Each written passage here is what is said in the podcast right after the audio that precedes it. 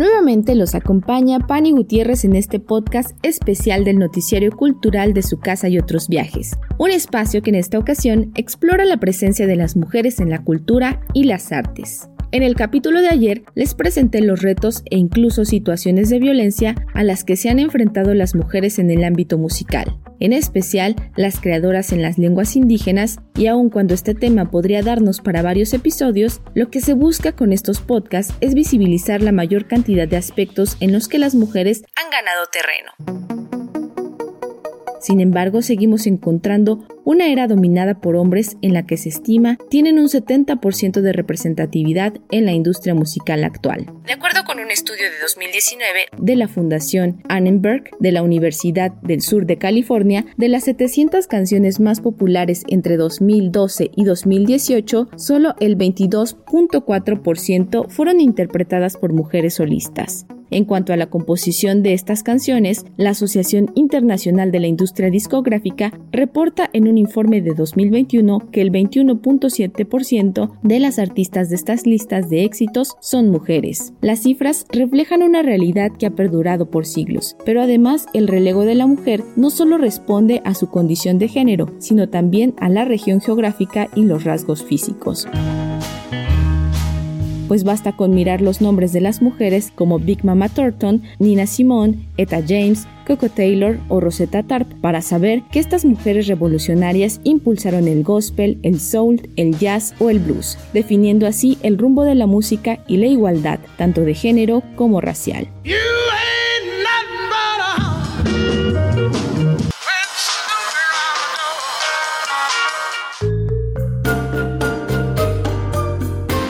Una gran parte del México del siglo XX estuvo marcada por la música ranchera y el bolero. Esta inclinación sonora estaba alimentada por la época de oro del cine mexicano. Independientemente de la temática de las películas producidas, encontramos un énfasis en la tradición, la identidad nacional y la cultura popular, donde la música era un elemento fundamental y así como la industria cinematográfica, la radio también fue un factor de suma importancia para visibilizar las creaciones musicales y las voces de mujeres que sin ser demasiadas sí eran relevantes. La doctora e investigadora Mavi Muñoz Enonín señaló durante el Seminario Permanente de Música y Género de la Facultad de Música de la UNAM que históricamente se ha ligado a las mujeres con el canto y algunos instrumentos. Las carreras con más mujeres siguen siendo canto por sobre todas, de hecho en canto las mujeres llegan a ser mayoría. Y piano, o sea, sí hay un alto porcentaje, quizás 50% hoy en día, ¿no? Sigue siendo un instrumento solicitado, digamos, por las mujeres. Los nombres de pianistas famosos son muchos más que los de pianistas famosas, ¿no? Pero bueno, también esto tiene una explicación histórica. Los instrumentos de tecla siempre han sido socialmente permitidos para las mujeres, ¿no? Entonces, claro que hay una tradición histórica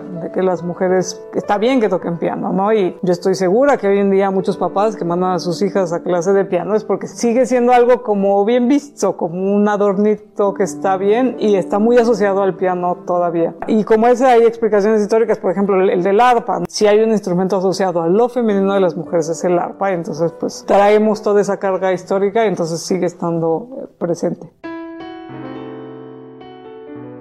María Grieber es un gran ejemplo, pues su talento como pianista, cantante y principalmente compositora la llevaron a crear más de 800 canciones que abarcan los géneros del bolero, tango, ranchera y música folclórica. Es considerada como una de las figuras más importantes de la música latinoamericana del siglo XX, legando éxitos como Júrame y Alma Mía, que han sido retomados por artistas contemporáneos. Además, es la primera compositora mujer que hizo valer sus derechos como autora creando su propia casa editora. A propósito de su libro María Gribe Reflexiones sobre su vida y obra, la investigadora, cantante y compositora Nayeli Nesme señala que Grieber ha sido muy reconocida internacionalmente, principalmente en Estados Unidos. María es un parteaguas para las mujeres latinas, pero también para las mujeres estadounidenses. De hecho, se le considera una mujer de mucho arrojo. Una mujer que habla, y habla y habla y narra y es histriónica. Nada que ver con el carácter estadounidense en ese sentido y eso impacta, impacta lo resuelta que es para tratar con el mundo. Finalmente incide su educación liberal, haber conocido, aunque fuera muy niña de Diosilla, Franz Lehar, le dio un porte y una seguridad y un don de mando inclusive ella conducía las entrevistas, conducía a la gente, era una gente muy, muy poderosa, entonces yo creo que esa figura femenina sedujo, pero además hablaba de temas impensables. Esa mujer resuelta, esa mujer desinhibida pero con elegancia, es la que marca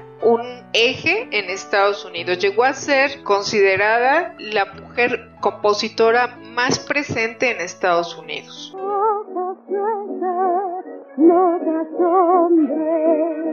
Al igual que Grieber, María Teresa Lara fue una letrista y compositora considerada como pionera de la música latinoamericana, pero se tiene poco conocimiento de su obra. Algunos atribuyen esto a que nunca salió de su natal Puebla, o bien que fue la hermana menor de Agustín Lara, cuya fama opacaba el talento de la joven. Sin embargo, se sabe que colaboró con su hermano e incluso algunos temas están registrados con su nombre. Consuelo Velázquez es otra de las compositoras con grandes contribuciones en la música popular mexicana y la lucha de género pues desde muy joven se enfrentó a los prejuicios de la industria musical de la época y a pesar de ello se graduó de la carrera de pianista, concertista y maestra de música en el Conservatorio Nacional de Música en la Ciudad de México, en donde se tenía registro de una participación del 25% de mujeres en los primeros años de apertura de la institución. Así lo señaló la investigadora Mavi Muñoz. Alba Herrera considerada la primer musicógrafa mexicana en el arte musical en México de 1900 17 ella señala este dato. En el Conservatorio Nacional, en 1873, o sea, poquitos años después de fundado el conservatorio, que se fundó en el 66 o 68, según, según lo miremos, ella dice, hay 1023 estudiantes. El porcentaje son 25,4% de mujeres estudiando profesionalmente música, no adentro de sus casas con un maestro privado. 25% a finales del siglo XIX es un porcentaje que por lo menos resulta llamativo. El Centro de Investigación Estudios de Género de la UNAM hizo un estudio longitudinal de 2005 a 2015 donde estudió la segregación de género de las carreras de la universidad. Y bueno, ahí estuvo la Facultad de Música. Entre los resultados generales dice que la matrícula en esos 10 años, la matrícula eh, estuvo dividida 60% varones, 40% mujeres. Entonces, bueno, comparemos. La situación profesional para las mujeres hoy es muchísimo mejor que a finales del 19. Entonces, nada más para que dimensionemos 40%,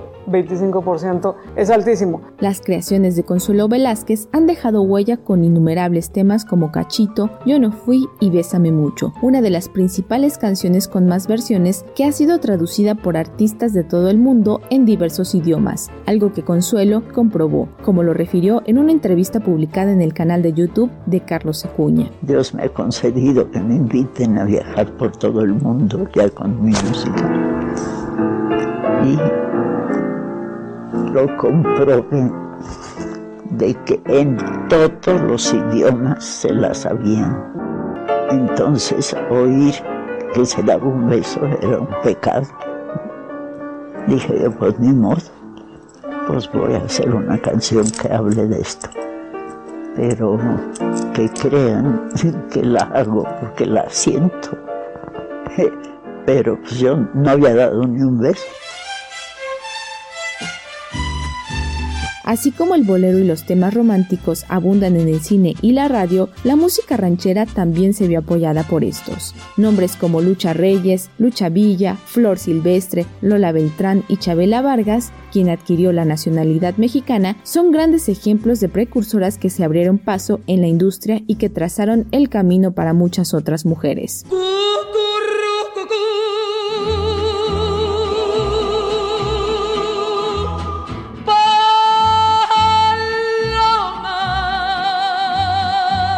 Concluye nuestro episodio, pero los invito a seguir con nosotros en esta exploración de la presencia de las mujeres en la cultura y las artes.